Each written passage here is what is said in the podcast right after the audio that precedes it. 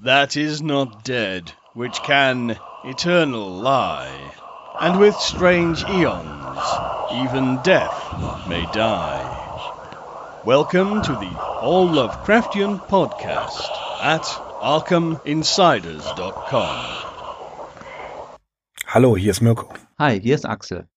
Wir sind die Arkham Insiders. Auf ArkhamInsiders.com. Und wir machen weiter im Herbst 1925 in New York. Der arme Lovecraft, der friert ganz schön, Axel. Es ist eisekalt. Ja, ja, aber zum Glück hat er ja, wie wir beim letzten Mal gehört haben, seinen kleinen Vulkan, sprich Ofen erworben, den er auch relativ günstig befeuern kann. Und da seine Vermieterin sich ja etwas äh, halsstarrig anstellt, was das Heizen der Wohnung betrifft, ist er auch äh, wirklich angewiesen auf diesen Ofen. Ja, wenn man zum Beispiel ins New York City Weather Archive im Internet schaut, 1925, äh, der 30. Oktober, da waren es minus, nein, da waren es 29 Grad Fahrenheit, was etwa minus 1, 1,6 Grad Celsius entspricht. Und das ist ein sehr, sehr kalter Herbst gewesen. In dieser, in diesem gesamten Oktober 1925 muss es also wirklich extrem kalt gewesen sein. Und so schreibt er in einer Samstagnacht, beendet er den Brief, den er begonnen hat am 24. Oktober und eben in jener Samstagnacht am 27. Oktober beendet hat. Ein sehr langer Brief ist das. Es geht nochmal um die Hausbeheizung und er weiß einfach nicht, ob er Mrs. Burns als dümmer als der, den Durchschnitt bezeichnen soll. Sie hat in dieser Heizperiode bloß zweimal geheizt und viele, viele Tage war die Temperatur in New York, wie ich es gerade gesagt habe, so tief unten so kalt, dass eigentlich nur Eskimos oder gestandene Nordmänner dort in diesem Haus äh, residieren konnten. Und er sagte, äh, die Skandinavier, die scheinen hier in der Regel zu wohnen, außer einem alten Syrier, Syrer, einem syrischen Kaufmann namens Alexander Messaye, der unter ihm wohnt, ähm, sind nur noch zwei weitere Namen als wirklich reguläre Bewohner dieses Hauses ihm aufgefallen und es ist einmal Klaus Petersen und Hjalmar Eriksson. Die beiden scheinen es bei Mrs. Burns noch auszuhalten. Und er, ja, er überlegt, was, was es bedeutet, äh, in einem dieser Mietshäuser, in einem dieser Pensionen, dieser möblierten Pensionen zu wohnen. Ähm, das hatte er ja schon mal angesprochen. Kirk zum Beispiel hat zwei Räume, die er für 14 Dollar mietet. Allerdings, dass ja Heizung und Elektrizität die werden von der Vermieterin auch nicht so weit zur Verfügung gestellt. Es ist auch eiskalt da. Und er sagt, wenn sie, äh, er verlangt, Kirk verlangt eine Versorgung mit Elektrizität und Wärme und sagt, als sie protestiert, dann würde er eben umziehen. Lustig findet, äh, findet Lovecraft Lovemans Pension, als sie sich die zum ersten Mal angeguckt haben zusammen, sie waren ja zusammen auf Wohnungssuche für Loveman, da hat ihm die gar nicht so sehr gefallen. Aber dieses Boarding House scheint tatsächlich idealer zu sein. Es ist warm, vom ersten, von den ersten kalten Tagen des Herbstes bis zu den frühen Tagen des Frühlings, Tag und Nacht ohne große Temperaturschwankungen. Es gibt einen guten Service, was die Bettwäsche angeht. Es gibt saubere Badezimmer und eigentlich auch keine ja, Bewohner, die ohne Referenzen dort aufgenommen werden. Und dann sagt er, Boarding Houses are a lottery. Er hat also keinerlei gute Erfahrungen damit und er sprach es ja schon in einem anderen Brief an. Wenn er jetzt Clinton Street 169 verlassen würde, könnte er genau das gleiche Problem haben. Und er sagt nochmal, dass er überlegt, tja, Mrs. Burns müsste eigentlich dafür äh, juristisch belangt werden, denn es gibt eine äh, Anweisung der Stadt New York, dass die Temperatur bei 20 Grad Celsius, also 68 Grad Fahrenheit, bleiben muss, und zwar konstant vom 15. Oktober bis in den Mai hinein, bis zum 15. Mai. Und Kirk sagt allerdings auch, wenn man sich jetzt öffentlich beschwert, könnte man sich den Zorn der Vermieterin zuziehen. Da hat er vollkommen recht. Er dankt seiner Tante Lillian an, die er den Brief richtet, auch dafür, dass Tante Annie einige Zeitungsausschnitte ihm in, bei ihrem letzten Brief beigefügt hat. Vielen Dank, sagt er.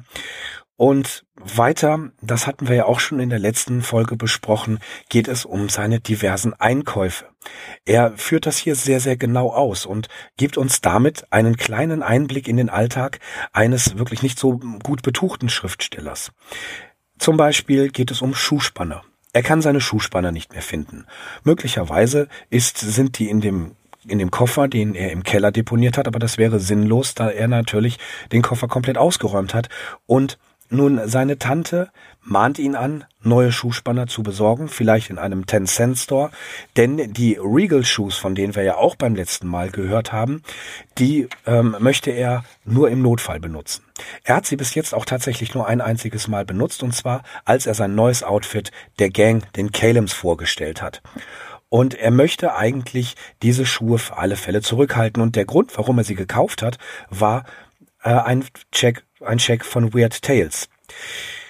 Die Regal Shoe Company, das ist vielleicht noch ganz interessant zu, äh, zu wissen, die wurde von Elmer Jarrett Bliss im Jahr ähm, 19, 1893 in Boston gegründet. Und das war erstmal ein kleines Retail-Geschäft. Die sagten, das Motto war Sell directly from factory to food. Das heißt also, die haben direkt im Fabrikeinkauf eingekauft und schließlich preiswert an den Kunden verkauft. Und das äh, ist so eine Sache. Äh, die Regal Shoes kann man sagen, das war ein ein Schnäppchenmarkt, der zwar hochklar oder hochwertige Schuhe verkauft hat, aber die waren tatsächlich nur halb so teuer, teuer wie andere. Äh, in den USA wurden sie verkauft, aber auch in Lateinamerika, in Kanada, im Mittleren Osten und in ganz Europa. Also man kann sich das so ein bisschen wie Deichmann vorstellen.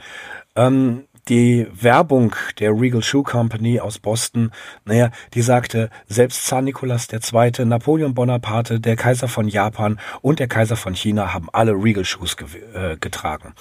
Äh, das ist äh, als historischer Hintergrund ganz interessant deswegen, weil Lovecraft sagen kann, wenn du ähm, im Regal Schaufenster die Nummer 2021 siehst, dann weißt du, welche Schuhe ich anhabe. Also es war tatsächlich über die äh, ganzen Vereinigten Staaten ein verbreitetes äh, System von Läden, ähnlich wie Deichmann. Man kauft hier oder in Dortmund immer dasselbe. Er möchte diese Schuhe allerdings auch äh, zurückhalten und benutzt seine alten Schuhe so lange, bis sie ihm auseinanderfallen, denn er hat ein bisschen Angst, dass die neuen Schuhe durch seine diversen Trips und durch seine diversen Spaziergänge schneller geschädigt werden, als ihm lieb ist. Und es geht weiter. Shopping Triumphs nennt er es. Er geht hier nochmal auf den Perfection Heater, also tatsächlich auf den kleinen Vulkan ein, den er sich gekauft hat. Ähm, man sagte ihm, er soll zu Macy's gehen und dort ein bestimmtes äh, Gerät kaufen. Aber tatsächlich in Brooklyn, in der Court Street, ist ein alter, äh, ja, ein alter Laden, der Küchengeräte und ähnliches verkauft, der nämlich von echten Yankees betrieben wird. Also das heißt eine traditionelle Firma, das betont er hier auch nochmal, diese äh, Firma hat eine Tradition, erste Klasse, deswegen geht er dahin und kauft sich einen für 6,20 Dollar statt wie 7 Dollar, hat eine größere Ölkapazität und der Angestellte ist so freundlich, ihm ein ganz neues Gerät zu besorgen und ihn darin einzuweisen, wie man es machen soll. Äh, er sagte auch, dass dafür keine Matte auf dem Boden notwendig ist, wie der Tank befüllt wird, das, was Lovecraft jetzt selber auf einem Stapel Zeitungen macht. Und die, ja, die Füße werden nicht heiß, also allen Komfort, den Lovecraft haben möchte. Da sich die Anweisungen sowohl der Gebrauchsanweisung als auch des Verkäufers als auch von Tante Lillian alle decken, ist er beruhigt und kann endlich loslegen loslegen. Den Verdampfer wird er erstmal nicht äh, benutzen oder vielleicht später, denn er möchte eigentlich nicht, dass in seinem Studierzimmer so etwas wie eine Pfanne da oben drauf steht. Vielleicht wird er es später benutzen. Was ihn aber ganz besonders interessiert an seinem Little Volcano ist die Tatsache, dass er hier Mahlzeiten erhitzen kann. Und das eröffnet ihm eine völlig neue Welt. Denn in der Clinton Street, also quasi unter äh, unterhalb seines, seines Domizils gibt es einen äh, Grocery Store, also einen kleinen Lebensmittelladen, der wirklich eine ganz große, eine, eine ganz große Breite an verschiedenen Fertiggerichten anbietet, die man nur erhitzen muss, wie zum Beispiel äh, Lammfleisch, also Stew, Gulasch und Frankfurter und Bohnen, also Würstchen und Bohnen, ähm, weitere Bohnensachen, also alles, was er eigentlich mag, viele Spaghetti-Gerichte auch. Und er schafft es dann 35 Cent für zwei Essen auszugeben. Das heißt, er benutzt, äh, wenn er ein solches Fertiggericht sich kauft, isst er immer nur die Hälfte und das andere am, am Tag darauf. Das macht ihm absolut nichts aus. Und sein Gaumen ist ja eher an die kalte Kost gewöhnt und das, was er jetzt macht, ist absoluter Luxus. Er sagte sich auch, er wird den Ofen selbst tragen. Er hat ihn dann also die Straße runtergetragen und Dadurch hat er, musste er nicht auf den Lieferservice warten, sondern konnte sich überlegen, was mache ich mit dem Nachmittag eigentlich? Der gute Leeds hatte ja einen ganz, ganz billigen An Anzug für fünf Dollar gekauft und Lovecraft überlegt, einen solchen Alltagsanzug ähm, sich auch zu besorgen. Einen preiswerten, der natürlich gut aussehen muss, der natürlich eine gewisse Qualität haben muss, um den guten Anzug zu schonen. So, und was macht er? Er geht in Brooklyn die Straßen auf und ab, findet allerdings nichts, was ihm gefällt, keine, ähm, also keinen Anzug, wo man sagen kann, der ist äh, schön genug. Er ist ein bisschen enttäuscht. Er äh, überlegt sich, geht er weiter einkaufen, wird er es versuchen, oder äh, geht er unten ans Ufer äh, und schaut, geht ein bisschen spazieren. Aber die Winde an diesem äh, Tag waren so kalt, wie schon berichtet, der Oktober war eiskalt in diesem Jahr, dass er sagte, okay, er werde sich ähm, weiter äh, um einen neuen Anzug kümmern. Und tja, es hat alles nicht so funktioniert, wie er wollte. In Brooklyn gab es nichts.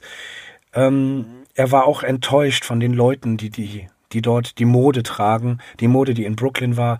Er macht sich da ganz schön lustig drüber, dass sie herumlaufen wie die Gecken. Und er sagte, diese Kreaturen haben absolut keinen Geschmack.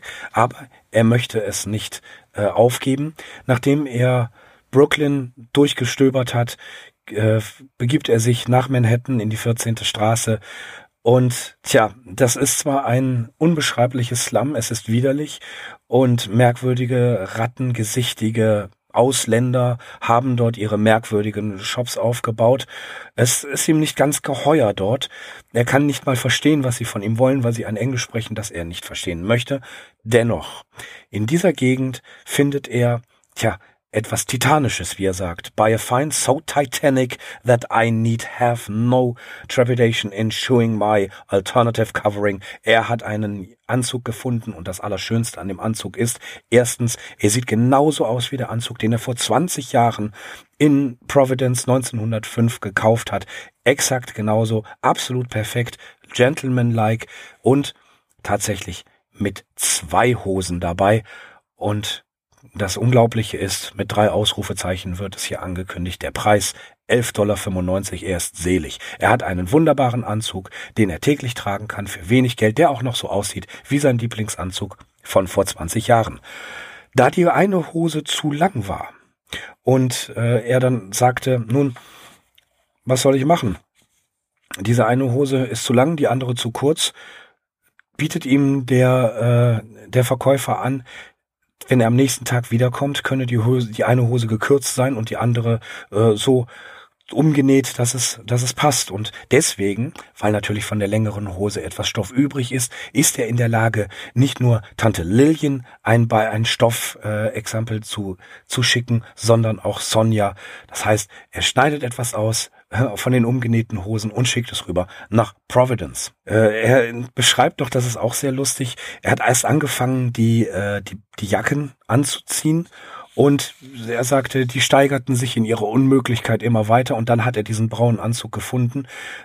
Wie gesagt, die, die einen Hosen waren zu kurz, die anderen zu lang und dann gerät er in einen, ja, in einen wahren Handelsrausch. Er sagt zu diesem äh, Orientalen, der, dem der Laden, den der Laden gehört, ähm, ja, Exzellenz Hafiz, ich habe nicht umsonst Tausend und eine Nacht gelesen, eine halbe Seite lang ergeht er sich in eine, in, in eine Gewürzbazar-Diskussion, wo es dann heißt, äh, beim Turban des Propheten und ich habe und ich muss. Also man, man kann es sich richtig vorstellen, wie er dort steht und Handel treibt, wie auf einem Bazar im vorderen Orient. Ähm, das glaube ich, ist schon ein, äh, eine kleine Übertreibung Lovecrafts, aber er hat's gemocht. Und es geht ja noch darum, der Tante zu zeigen, wie der andere Anzug ist und er wird ihr die Weste schicken. Das hatten wir beim letzten Mal auch gesprochen, damit sie eine Vorstellung davon hat, wie schön dieser Anzug ist. Aber diese Weste, weil es ja sein guter Anzug ist, wird er mit versicherter Post schicken. Er hätte, das betont er auch, vor einigen Jahren oder als er noch jung war, niemals gedacht, dass er sich derartig über ja, Anzüge, über Schuhe, über Kleidung äh, auslassen würde. Seitenweise geht es in diesem Brief. Axel, wir haben das auch nicht gedacht, aber er kann es. Es ist ganz wichtig für ihn. Ähm, diese, diese Anzugfrage, wie wir beim letzten Mal ja schon gesagt haben, äh, ist geradezu manisch. Ja, das ging mir auch gerade durch den Kopf. Also ja. das nimmt doch einen äh, sehr breiten Raum ein in seinen Briefen. Kann man, wie gesagt, auch verstehen, weil es ist eine Geldfrage und Geld war seit jeher ein Thema für Lovecraft und alles, was damit verbunden ist, das liebt er ausgiebig zu diskutieren. Und dann kam er wieder nach seinem, nach seiner Jagdtour wieder zurück und fängt dann an, seinen Ofen richtig zu genießen. What a genial heat. Also er liebt es. Er macht auch hier nochmal eine, eine Rechnung auf, dass er nicht wirklich die ganze Zeit den Ofen auf äh, voller, voller Kraft laufen lassen wird, weil er immerhin 16 Cent pro Gallone bezahlen muss und anderthalb Gallonen, naja, die reichen gerade mal anderthalb Tage lang. Insofern wird er das Ganze ein bisschen ähm, regulieren müssen. Den Ofen kann er verschieben, was ihm auch sehr wichtig ist. Little Vulcan, so nennt er ihn. Ähm, weil er jetzt die, den Horror des kalten Waschens an seinem äh, Waschalkoven endlich ausschalten kann. Es ist ein Ofen da. Er ist nicht mehr auf die Willkür von Mrs. Burns angewiesen, angewiesen. Er kann den, den Raum heizen, wie er möchte. Und dann kündigt er an mit, äh, mit kurzen Sätzen, dass er sich jetzt gleich ein, eine dieser, äh, diese Fertiggerichte machen wird und kurz seinen Brief unterbrechen wird. Dann, das Dinner ist vorbei und was für ein Fest es war. Also das hat er, er fand es großartig, dass er was Warmes in seinem äh, in seinem Zimmer zubereiten konnte und äh, in seinem Studierzimmer auch noch was essen konnte. Eine weitere Anmerkung folgt. Weird Tales hat Horror at Red Hook akzeptiert, was für ihn natürlich sehr, sehr wichtig ist, denn es gibt wieder einen Scheck. Einige andere Geschichten wurden nicht angenommen, aber immerhin davon kann er sich wieder ein bisschen was kaufen. Es geht übrigens auch darum, dass die Tante umgezogen ist und er sagt, äh, übrigens, herzlich willkommen in der Nummer 117 Sie ist in Providence umgezogen. Äh, ein Brief später ist er sich nicht mal mehr sicher, war es ohne 117 oder 115. Der arme Lovecraft ist ganz durcheinander. Aber gut. Äh, weitere Anmerkung, Anmerkung noch. Der Norweger Gustav Johansen in The Call of Cthulhu ja, der findet möglicherweise in den beiden Skandinaviern, die ich zu Anfang erwähnt habe, in ähm, Klaus Petersen und Hilmar Eriksson, so ein bisschen seine Widerspiegelung. Das jedenfalls merkt Joshi an. Wir machen einen Sprung auf den 7. November 1925. Es ist Samstagmorgen. Äh, er freut sich darüber, dass die äh, neue Wohnung von Tante Lillian ihr offensichtlich sehr gut gefällt. Und nun, sie hat Südseite, also Sonnenlicht. Das hat er nicht. Ähm, das Problem ist nämlich ihm gegenüber, also die Clinton Street 19, äh, 169 zeigt tatsächlich Richtung Süden, aber genau gegenüber ist ein hohes Gebäude und da ist mit äh, Südlicht nicht viel. Sein Alkovenlicht ist immer noch nicht repariert und er hat auch was am, ähm, am Bettzeugservice auszusetzen. Er ist mittlerweile richtig ja, sauer auf Mrs. Burns. Er sagt es ihr natürlich nicht so deutlich.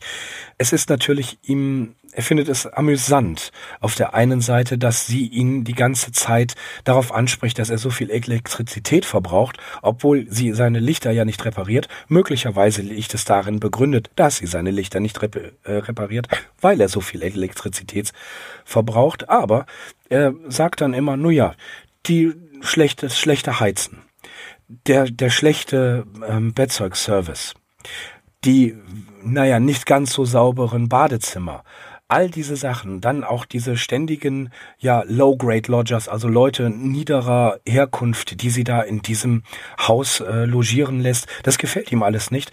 Und offensichtlich hat Mrs. Burns ebenfalls Probleme mit dem irischen Vermieter, mit dem irischen Besitzer des Hauses. Tja, ihm gefällt es nicht. Er denkt wieder übers, äh, übers Ausziehen nach. Morton in Patterson hat ein wunderbares Apartment für acht Dollar. Aber dieses Glück ist quasi unerreichbar. Also wird er sich damit abfinden, dass er äh, nicht umziehen wird, ganz alleine, weil er es sich nicht leisten kann, weil er auch nicht weiß, ob es besser oder schlechter wird. Kirk hat bei seinem Umzug 40 Dollar ver, ähm, bezahlen müssen und dann bleibt er lieber in seinem Winterschlaf und hin und wieder macht er seinen Ofen an. Es geht auch weiter, es geht wieder um die Schnäppchen, die er macht. Und diese Schnäppchen, so sagt er, bekommt man nur dadurch, dass man sich sehr lange umsieht und eine ganze Menge Geduld mitbringt. Und es geht weiter in seinem, in seinem äh, Bericht. Er sagt, ich muss auch mal wieder zu meinem äh, Tagebuch zurückkommen, zu meinen täglichen Erzählungen. Und er berichtet kurz über seine Freunde. Kirk macht sich mit seinem Buchladen ganz gut. Wir haben ja über Kirks Buchläden und seine Projekte schon gesprochen. Love man hat zwar ein Buch verkauft, aber das wird wahrscheinlich äh, eine tja plus minus null Geschichte werden. Kleiner ist er dabei, ein bisschen besser von seinem von seinem Schriftsteller da sein leben zu können. Er möchte ein kleines Booklet mit Versen der Calems herausgeben. Und sein, also Lovecrafts Beitrag soll sein To a Dreamer, das schon mal in Weird Tales erzählt ist. Und über Weird Tales sagt er, sechs Stories sind möglicherweise dabei angenommen zu werden. Und der Herausgeber will mehr. Also er hat auch hier seinen Absatzmarkt gefunden, auch wenn er immer wieder über Weird Tales schimpft. Hier ist immerhin noch eine Möglichkeit, ein bisschen Geld zu verdienen. Er sagt auch, dass alte Geschichten von H.G. Wells in Weird Tales erscheinen sollten, und zwar Geschichten, die bisher noch nie in Buchform oder in irgendeiner anderen Form in Amerika erschienen sind. Und das hat der Weird Tales Agent in London tatsächlich arrangiert. Das hält Lovecraft für erwähnenswert. Ja, er spricht auch wieder über die Vorteile seines Ofens, seines Little Vulcans, was er wieder gegessen hat. Ähm, Spaghetti. Und wenn er sich wirklich was gönnen möchte, dann besorgt er sich die Fertiggerichte nicht von Atlantic and Pacific, sondern von der guten alten renommierten Marke Heinz, die auch sowas herausgegeben haben. Aber er muss ähm, mit dem Öl haushalten. Fünf Gallonen pro Woche, das sind 80 Cent, sind dann doch eine, ja, eine ähm, Ausgabe, die wohl überlegt sein soll. Ferner sagt er, das Buch von A.S.M. Hutchinson, If Winter Comes, hat ihm überhaupt nicht gefallen. Es hat ihn gelangweilt. Man muss dazu sagen, If Winter Comes war in diesem Herbst einer der absoluten Top-Bestseller in aller Munde und äh, alle haben dieses Buch gelesen für Lovecraft Grund genug, sich auch um die aktuelle Literatur zu kümmern. Wir haben es ja schon mehrmals erwähnt. Er wusste genau, was die Literatur seiner Zeit war. Am Montagabend, Nachmittag, sagt er, ist er mit Kirk um 5.30 Uhr oder hat er sich mit Kirk um 5.30 Uhr in dessen Laden ge getroffen, um, das haben sie ja auch öfters gemacht, die Calems haben Kirk öfters geholfen, um eben Werbebriefe zu adressieren und mit Katalogen zu versehen. Er fand dort Kirk, Kleiner, Loveman und Leeds, die bereits alle dabei waren, Adressen zu schreiben. Man unterbricht kurz und geht in die Catherine Cafeteria, die sie auch immer sehr gerne frequentieren, ähm, die ja quasi auch als Hauptquartier der Calems gilt, wenn sie bei Kirk sich treffen. Und Lovecraft ist sehr stolz darauf, dass er in, äh, in Schnelligkeit und Anzahl die meisten Briefumschläge gemacht hat. Loveman musste früh gehen, Kleiner ist auf dem Sofa eingeschlafen, aber Kirk, Leeds und er selbst haben bis zwei Uhr morgens ähm, so lange Kataloge eingetütet, bis sie keine Briefumschläge mehr hatten. Dann sind sie nochmal in die Kessem-Cafeteria gegangen und schließlich ähm, brach die ganze Truppe auf. Um vier Uhr morgens ist er in der Clinton Street und er muss über die Brooklyn Bridge, das darf man nicht vergessen. Ähm, beziehungsweise er fährt mit der Untergrundbahn, aber das ist ein verdammt langer Weg.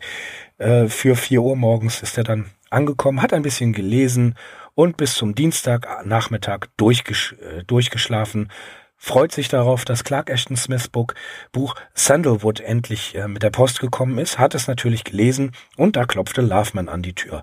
Loveman möchte, dass er ihn zum Johns begleitet, das ist ein, ein Diner, ein Restaurant, um dort über Bücher zu diskutieren und dann anschließend in Lovemans Wohnung ebenso. Was sie natürlich gemacht haben und was sieht Lovecraft da? Eine neue, ganz neue Remington, also eine Schreibmaschine. Wobei er auch wieder kurz äh, sagte, gut, eine gute Schreibmaschine, aber es ist nichts für ihn. Und nachdem er zu Hause war, hat er die gesamte Nacht durchgelesen. Ähm, Mittwoch nachmittags macht er alles bereit für das McNeil-Meeting, das nämlich bei ihm stattfindet. Er besorgt Crumb Cake und Raspberry Tarts, also äh, Leckereien, er macht den, äh, das, den Raum sauber. Kleiner Morton und McNeil kommen, diskutieren und gegen 11 Uhr in der Nacht gehen sie noch mal runter, um Kaffee zu holen, haben wir ja auch schon erzählt. Und alles wurde serviert auf dem blauen Porzellan und dem guten alten Tafelsilber aus der Angel Street 454. Um 1.30 Uhr morgens schon geht die ganze Bande nach Hause. Lovecraft wäscht ab, liest ein bisschen und in den frühen Morgenstunden geht er zu Bett. Er am nächsten Tag steht er spät auf, geht ein bisschen shopping und legt sich dann eigentlich doch wieder in den frühen Morgenstunden hin. Freitag um 6 Uhr abends, warum auch nicht, geht er wieder äh, durch die Gegend, liest ein bisschen und verbringt so seine Zeit. Dann wieder die, das Treffen mit den Freunden und wieder kommt er darauf zu sagen, dass er sein Programm, sein persönliches Programm, was die sozialen Kontakte angeht, etwas einzuschränken hat. Er muss auch aus Höflichkeit natürlich seine Freunde treffen, sich mit ihnen ähm, besprechen, aber er darf nicht vergessen, er hat auch noch ein Werk zu schaffen. Als Postskriptum schreibt Lovecraft in diesem Brief, äh, was ich absolut nicht verstehe oder was mir, was ich vergessen habe, wohnst du jetzt 115 oder 117 Waterman Street. Ich kann kaum erwarten, dass deine Neuigkeiten mit dem nächsten Brief eintreffen. Dein Neffe und ergebenster Diener HPL, damit endet dieser Brief. Ja, und im nächsten Brief, der ist vom 14. November 1925, kommt er auch gleich wieder auf die neue Wohnsituation seiner Tante zu sprechen, beziehungsweise die Verwirrung um die korrekte Adresse hat sich immer noch nicht gelegt. Er hat verschiedene Informationen, so dass er in seinem Kalender unter dem Eintrag im Falle eines Notfalls zu benachrichtigen immer wieder eine Adresse ähm, ausradiert und die neue drüber schreibt und dann bekommt er wieder von der anderen Tante die Information, ja, aber es ist doch die und die Hausnummer, so dass er es also doch wieder ändern muss. Überhaupt dient ihm eigentlich der Umzug der Tante dazu, selbst wieder auch ein bisschen über die eigene Wohnsituation zu resonieren. Er hat nämlich nach wie vor äh, eine Menge auszusetzen an der Adresse 169 Clinton Street. Grund des Übels ist wie immer seine störrische Vermieterin Mrs. Burns. Er schreibt, es tut mir leid, dass du jetzt mehr Schmutz vorfindest, aber ich wette, das Schlimmste bei dir ist nicht halb so schlimm wie der grobkörnige Dreck, der durch mein Fenster scheint. Offensichtlich hat äh, Mrs. Burns äh, nicht nur die Fenster nicht geputzt, sondern sie hat auch das Warmwasser abgestellt, so dass Lovecraft äh, nun Wasser auf seinem kleinen Vulkan, dem Ofen, erhitzen muss. Insgeheim schmiedet er bereits Rachepläne. Wenn ich Realist wäre, würde ich mich rächen und diesen Ort in einer Geschichte verarbeiten. Ja, dazu lässt sich sagen, dass er das schließlich auch getan hat. Genauer gesagt in der im Februar 1926 verfassten Story Cool Air. Dort kommt eine spanische Vermieterin vor, die heißt nicht Mrs. Burns, aber ja, sie ist doch beeinflusst von dieser tatsächlichen Mrs. Burns. Sein Versprechen, dabei die Vermieterin am Galgen baumeln zu lassen, hat er allerdings nicht eingehalten. Man kann sich natürlich fragen, ja, warum zieht er nicht einfach aus? Die Antwort darauf haben wir jetzt schon mehrfach gehört. Zum einen ist ein Umzug teuer und zum anderen ist da die Ungewissheit, ja, erwischt man es besser oder unter Umständen noch schlechter. Und seine eigene Antwort lautet auch dementsprechend. Ein Umzug ist eine Heidenarbeit und kostet ein Heidengeld. Und so bleibt ihm am Ende nichts anderes übrig, als wohnen zu bleiben in der Clinton Street und sich nicht nur über seine Vermieterin, sondern auch über den Nachbarn zu ärgern, den besagten Syrer. Hier schreibt er, ich wette, du hast nichts so Seltsames, wie ich es von meinem Nachbarn Abdul Firuz Ben Hussein Ali zu hören bekomme, oder wie immer er auch heißen mag. Morgens vollführt er merkwürdige Lobgesänge. Es würde mich nicht wundern, wenn er zu Allah betet, auf Arabisch. Ich frage mich, ob er einen Turban trägt. Aber wahrscheinlich stammt seine Kopfbedeckung eher von Truly Warner. Truly Warner kann man noch kurz sagen, das war ein Hutgeschäft in New York. Jetzt gibt es echtes Insiderwissen zu einer Erzählung, nämlich zu der Story Beyond the Wall of Sleep.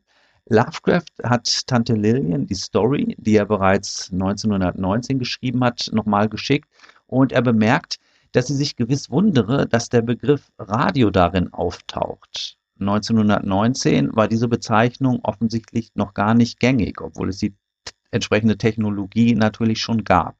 Der Grund ist der, dass er die Geschichte vor kurzem überarbeitet hat, um sie erneut Weird Tales anbieten zu können. Und wo jetzt kosmisches Radio steht, stand sechs Jahre zuvor Ätherwellenapparat. Also wichtiges Detail. Wenn man sich mit dieser Zeit befasst, kann man davon ausgehen, 1919 gab es diesen Begriff Radio im allgemeinen Gebrauch noch nicht. Neuigkeiten gibt es auch von Sonja zu berichten. Ihre beruflichen Erfolge werden zurzeit durch eine Lungenentzündung etwas ausgebremst. Der Arzt hat ihr jedenfalls einige Tage Bettruhe verordnet. Nach wie vor sind die Eheleute auch schriftstellerisch verbunden. Sonja schreibt beispielsweise einen Artikel über die Kunst des Verkaufens und hat ihn Lovecraft zur Revision geschickt. Der Brief setzt an dieser Stelle fünf Tage aus und Lovecraft kommt erst wieder fünf Tage später dazu, am 19. November 1925 weiterzumachen. In der Zwischenzeit hat ein Treffen des Calem Clubs im kleinsten Kreis stattgefunden. Anwesend waren neben Gastgeber Everett McNeil nur Lovecraft und Reinhard Kleiner. Der hat dafür ein Buch mitgebracht, das für Gesprächsstoff, Gesprächsstoff sorgt.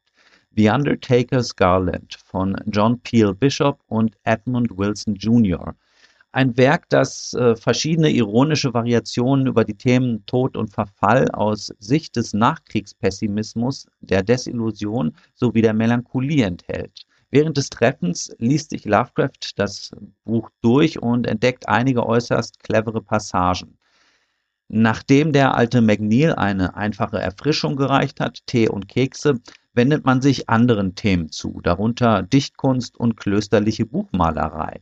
Kleiner hat Lovecraft eine breite Schreib- oder Zeichenfeder gegeben, damit sich dieser in Kalligraphie üben kann. Aber, so schreibt er, ich glaube ernsthaft, dass ich für diese erschöpfende Verfeinerung nicht geeignet bin. Kleiner hingegen übt sich schon seit einiger Zeit äh, in der Kalligraphie und will der Tante über Lovecraft bei Gelegenheit mal eine Arbeit zukommen lassen. Im Moment gilt sein ganzes Interesse der künstlerischen Gestaltung von Initialen. Das Treffen endet dann gegen Mitternacht. Lovecraft geht nach Hause und setzt sich noch an seinen Schreibtisch. Er schildert die Pläne der kommenden Zeit und dabei sticht vor allem eine Neuigkeit heraus. W. Paul Cook hat sich an ihn gewendet mit der Bitte, dass er doch einen Text über Horror und das Unheimliche in der Literatur verfasse. Das ist äh, natürlich der Auftakt für Supernatural Horror in Literature, was Lovecraft dann auch noch im selben Jahr beginnt und erschienen ist der Essay dann 1927 in Cooks Publikation The Recluse. Der nächste Brief ist dann vom 2. Dezember 1925 und wieder einmal geht es um die Sorgen und Nöte des Junggesellen und Hausmanns Lovecraft. Der Tante wird er einige Hemden schicken, dass sie ihm dieselben bitte kürzen möge. Der Ofen bereitet ihm nach wie vor Freude, vor allem weil er sparsam im Gebrauch ist und letzte Woche sage und schreibe nur drei Gallonen verbrannt hat. Die Gorgone, das ist Mrs. Burns, beklagt sich über die New Yorker Kohlepreise, die pro Tonne im Moment bei 22 Dollar liegen. Sie rationiert schon stark, doch kann sie zweifelsohne die Wohnung nicht völlig ungeheizt lassen, wenn sie auf die Dauer nicht alle Mieter vergraulen will. Er schickt der Tante einige Seiten aus der aktuellen Weird Tales Nummer, die The Tomb enthält. Und trotz einiger kleiner Druckfehler ist Lovecraft zufrieden mit der Veröffentlichung. Außerdem freut er sich jetzt schon auf den Scheck, den die Red Hook Sache bringen wird, irgendwann im Frühjahr oder Sommer. Geld für The Tomb es, äh, gibt es im Februar. Im Januar wird ein weiterer kleiner Scheck fällig und zwar für The Cats of Ulfa. Also der ähm, Rhythmus ist immer so, er schickt eine Story, sie wird veröffentlicht und zwei Monate später erfolgt dann die Auszahlung. Daneben legt er dem Brief eine Ausgabe des Tryout bei, in der In the Vault abgedruckt ist, aber so fehlerhaft, dass es fast nicht zu lesen ist. Die Setzerkunst seines Freundes, des Amateurdruckers Charles Tryout Smith, äh, die hatten wir ja schon vor einigen Jahren thematisiert. Interessanterweise hatte Weird Tales in the Vault abgelehnt, weil man dachte, dass sie die Zensur im Bundesstaat Indiana nicht überleben würde. Die lange Erzählung The Shunned House ist für nächstes Jahr in Cooks Recluse geplant, wobei Lovecraft nicht weiß, ob der Freund mit der Publikation professionelle Absichten verfolgt. Cook hatte vorher schon eine eigene Zeitschrift, The Vagrant, und mit Recluse, The Recluse, wollte er 1926 nochmal richtig durchstarten. Er hatte vage Pläne, glaube ich, für eine kommerzielle Form der Veröffentlichung, sie dann aber doch nicht so konsequent verfolgt. Jedenfalls ist Lovecraft nicht über The Recluse zum äh, ja, anerkannten Starschriftsteller geworden.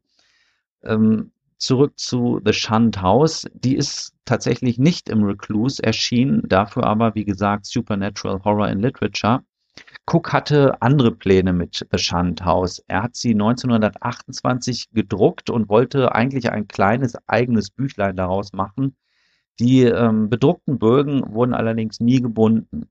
1933 bot die Driftwind Press eine Bindung an, hat sie aber auch nicht umgesetzt. Schließlich 1935 erstand Lovecrafts Freund Robert H. Barlow circa 270 Druckbögen, ließ aber auch nur eine Handvoll davon binden. Die restlichen gingen Ende der 1950er Jahre in den Besitz von Arkham House, wo The Shunt House dann 1961 in einer sehr kleinen Auflage erschienen ist und heute zu den gesuchtesten Raritäten des Verlags gehört. Das Auktionshaus Nate D. Sanders hat im Herbst 2016 ein Exemplar der zweiten Auflage von The Shunt House angeboten, äh, zum Startpreis von 7000 Dollar. Allerdings sind hier äh, gar keine Gebote eingegangen. Wir packen den Link in die Show Notes. Auf der Seite kann man sich nämlich auch einige Fotos von dem Buch anschauen. Das sieht also ganz hübsch aus. Leider nicht äh, aus dem Innenteil, aber ähm, der Vorsatz beziehungsweise das Frontispiece, das äh, hat der W. Paul Cook ganz gut gemacht und es ist tatsächlich auch ähm, mit der Herausgeberschaft von ihm und der Jahreszahl 1928 Ethel, Massachusetts versehen. Kommen wir zum nächsten Brief. Der ist vom 13. Dezember 1925. Tante Lillian hat In the Vault offensichtlich auch gefallen. Das freut den Neffen natürlich. Die Befürchtungen von Weird Tales hinsichtlich der Zensur bezeichnet er als Unfug. Allerdings gründet sich die Skepsis des Blatts auf einen realen Fall, denn C.M. Eddys Geschichte The Love Dead, die war 1924 erschienen, die hatte ja tatsächlich für Ärger in Indiana gesorgt. Ich weiß nicht genau, welche Folge es ist, wo wir das erwähnen. Entweder ist es die Folge zu den Eddies oder das Weird Tales Special, aber wir waren schon mal darauf zu sprechen gekommen. Lovecraft listet seine Schlafenszeiten der letzten Tage auf. Manchmal begibt er sich schon nachmittags oder am frühen Abend zur Ruhe, um dann durchzuschlafen. Dann wieder hält er es bis in die frühen Morgenstunden aus und verschläft den kommenden Tag. Sein Kommentar dazu, wenn ich an einer wichtigen Sache dran bin, muss ich völlig frei von chronologischen Beschränkungen sein. Ja, also er ist im Prinzip der freiwillige Schichtarbeiter par excellence oder wie immer man das auch ausdrücken möchte. Der nächste Brief ist vom 22. bis zum 23. Dezember datiert und hier schneidet Lovecraft das äh, wichtige Thema seines weiteren Verbleibs an. Wir wissen ja, dass die New Yorker Periode im kommenden Jahr ihren Abschluss finden wird. Und ganz richtig erkennt Lovecraft hier schon, dass er es sich eigentlich nicht leisten kann, jede finanzielle Möglichkeit, die sich auftut, auszuschlagen. Konkret spielt er hier auf die Assistenzstelle im Patterson Museum in New Jersey an, wo ja sein Freund Morton Kurator ist. Allerdings ist das Museum selbst noch im Bau, sodass hier eine abschließende Entscheidung noch gar nicht gefallen ist.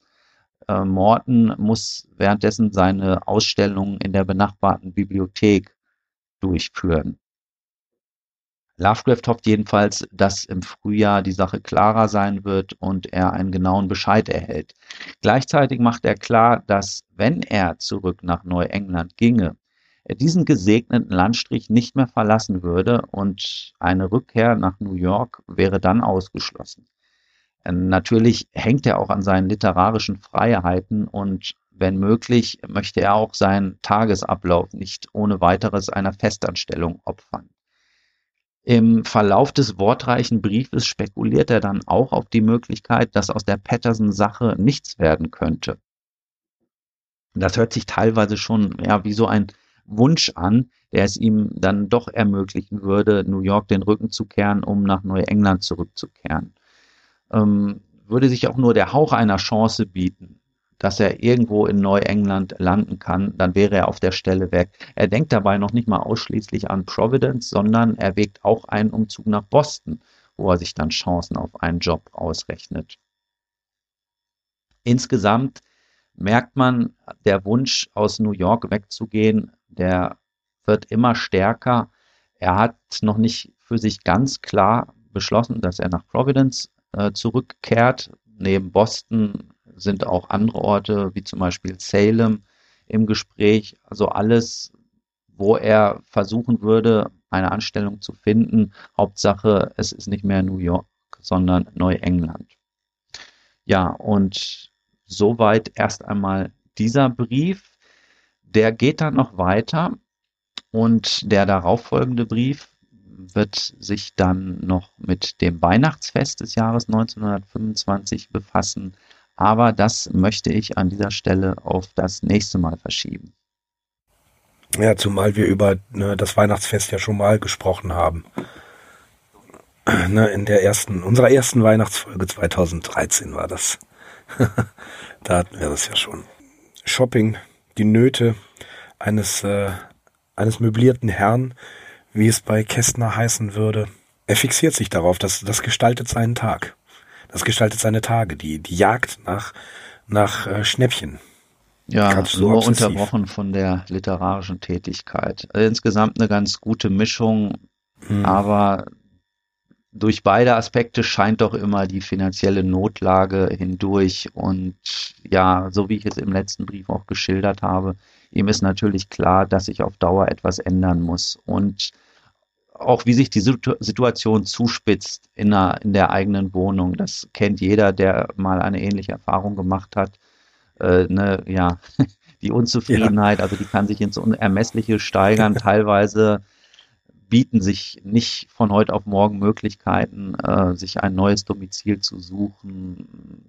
Und ja, auch das macht einen nicht zufriedener. Was ich vor allem hier so herausgehört habe, ist, ähm, ja, diese, du hast es auch schon so genannt, die Wut auf Mrs. Burns, aber auch die Unfähigkeit der Dame mal den Marsch zu blasen. Vor allem, wenn sie sich nicht an irgendwelche rechtlichen Vorgaben über die Mindesttemperatur einer New Yorker Wohnung in den kalten Herbst- und Wintermonaten hält. Ja, das muss, ein, das muss eine ganz furchtbare Frau gewesen sein ja, das, das ist, äh, das sind die, Nö die Nöte eines, ähm, eines Pensionsgastes, eines möblierten Zimmerherrn. Das passt nicht in sein Weltbild. Wir haben es äh, ja mehrfach gehört und gesagt. Es neigt sich aber auch dem Ende, Axel. Ja, das wird nicht ausbleiben. Aber es ist, es deutet sich ja schon an. Äh, die ersten, die ersten äh, zarten Erkundungen in diese Richtung wurden jetzt mal geschrieben, wurden den, den Tanten mitgeteilt. Und äh, es, es steht außer Frage, dass er das auch immer wieder bei seinen Freunden thematisiert. Ja, wobei wir auch einfach vielleicht schon mal unsererseits den Ausblick wagen können, dass für uns da natürlich auch jetzt eine besondere Periode sich dem Ende neigt, nämlich indem wir den Podcast ähm, anhand der Briefe strukturiert und organisiert haben. Genau, genau. Wir kehren wieder zurück äh, zu den vielen, vielen Quellen, die wir sonst zitieren. Lovecraft wird in Providence eintreffen. Äh, in den nächsten ein, zwei Folgen werden wir uns damit beschäftigen. Und ja, dann nimmt sein Leben eine Wendung. 1926 ist eines der produktivsten Jahre überhaupt. Call of Cthulhu ist nur eine der großen Geschichten. Vorbereitet in New York, das wissen wir aus seinem Tagebuch, dass er hier schon ähm, die ersten Outlines, die ersten Drafts geschrieben hat. Und als er wieder in Providence ist, geht es richtig los. Das ist sozusagen der, der zweite Schub seiner Karriere, wo er die Inhalte, die Konzeptionen und Ideen, die er stückweise entwickelt hat, jetzt in den großen ja, also Zusammenhang bringt. In schriftstellerischer Hinsicht ähm, beginnt jetzt wirklich, wirklich seine High Tide. Also jetzt ist, äh, die kommt die Periode, weswegen wir ihn eigentlich kennen bis heute. Ähm, auf seine Biografie bezogen kann man sagen, dass sein Leben eigentlich schon dann an so einen toten Punkt auch gekommen ist, weil es wird nicht mehr viel passieren. Äh, gelegentliche Besuche werden ja, ihn nach New ja. York führen, werden ihn natürlich auch nach Neuengland, aber auch mal nach Florida, Kanada etc. führen. Das werden wir dann an gegebener Stelle besprechen, aber ein, eine Rückkehr nach New York, hm. so wie ich es auch schon in diesem letzten Brief erwähnt habe, die ist konsequent ausgeschlossen und äh, ja auch mit dem erhofften Job irgendeine Art von fixer Anstellung, das wissen wir, ist auch nichts mehr draus geworden. Ja, wir haben wieder viel über, viel über das Einkaufsverhalten gelernt, was man damals und wo man es gekauft hat. Äh, ich persönlich muss auch noch einen Anzug kaufen, aber nicht mal heute Abend. Äh, in den nächsten Tagen werde ich mal schauen, was sich so für 11,95 auftreiben lässt. Ja, es, es wird, wird so um die 85 mhm. Dollar gewesen sein. Äh, gerechnet mit heute, was Steigerung und Inflation und so weiter angeht, müsste, es, müsste dieses Geld etwa bei, 85, bei 85 Dollar liegen. Äh, für 85 Euro einen Anzug bestimmt bei Real, da gibt's was. den guten Anzug, den lasse ich dann zu Hause. Ja, okay, also ähm, ja, wenn du, äh, zu Re wenn du mhm. zu Real gehst, um dir einen Anzug zu kaufen, gehe ich zu Deichmann, ja. weil ich neue Schuhe brauche. Ja, ganz genau. Es war ein saukalter Oktober im Jahr 1925. Gut, das war's von uns für euch für heute. Ähm, wir verabschieden uns, bedanken uns fürs Zuhören. Ich bin Mirko. Ich bin Axel. Wir sind die Arkham Insiders. Auf arkhaminsiders.com. Macht's gut. Bis dann. That is not dead, which can eternal lie. And with strange eons, even death may die. Welcome to the All Lovecraftian podcast at ArkhamInsiders.com.